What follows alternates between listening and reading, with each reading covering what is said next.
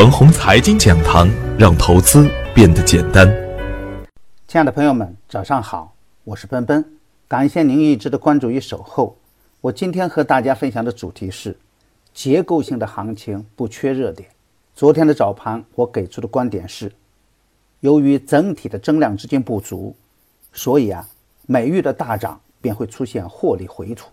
而对于弱势的股票来说呢，横盘久了也会遇到恐慌性的抛盘；而对于优质的个股来说呢，每遇到下跌又会有资金接盘，这就形成了当前盘面的弱势震荡，上冲有压力，下跌有支撑，是当前比较正常的现象。我也明确指出啊，当前大盘还在弱势的阶段，但是呢。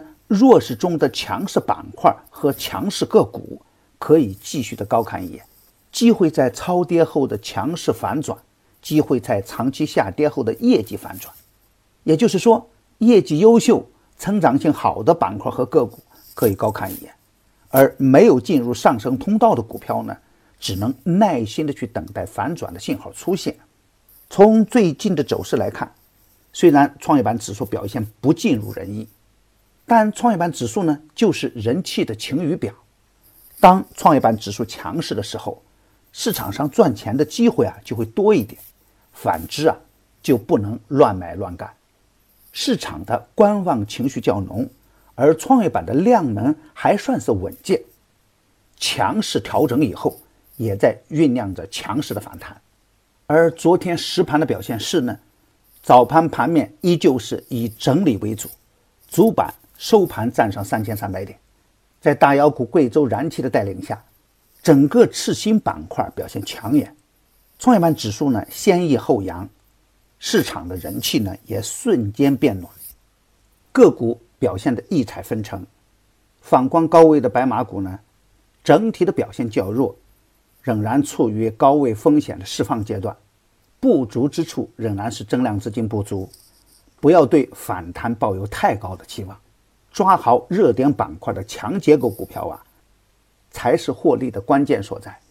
我一直有一个观点：三千四百多只个股的大盘，在量能不足的前提下，要出现普涨的大牛市啊，那是不可能事件。所以，当前仍然只能当做结构性的行情来看。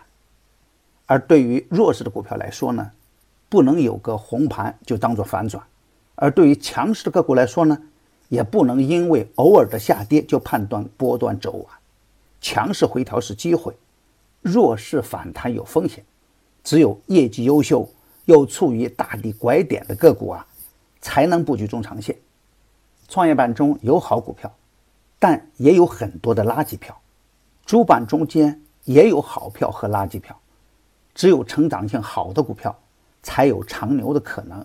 不加研究的乱抄底啊！有可能被长期套牢。我再次强调我的观点：好公司不是以大小票来这样简单区分的。在未来去散户化的过程中，择时交易是重要的一环，而选择好股票才是最重要的一环。在当前 IPO 稳定发行的情况下，未来一定会有超级的大牛股出现，未来的仙股啊也会成堆的出现。如果不会选股的话呢？很难在当下的市场中全身而退，在未来的股市中间呢，也很难走远。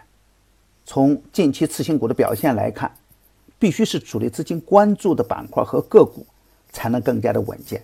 也就是说啊，有灵魂的板块和个股重叠的时候，就可以大胆的去干。昨天的大涨啊，强结构的个股呢，可以继续的高看一眼，而弱势的跟风盘呢，最好不干。周一点评的重庆燃气。佛燃股份、皖天然气等都有不错的收益，持仓的朋友仍然可以高看一眼。我的观点只是我个人的观点，盘中所涉及的个股呢，只为说明我的观点，不构成推荐。如果与您的观点不一致啊，您说了算。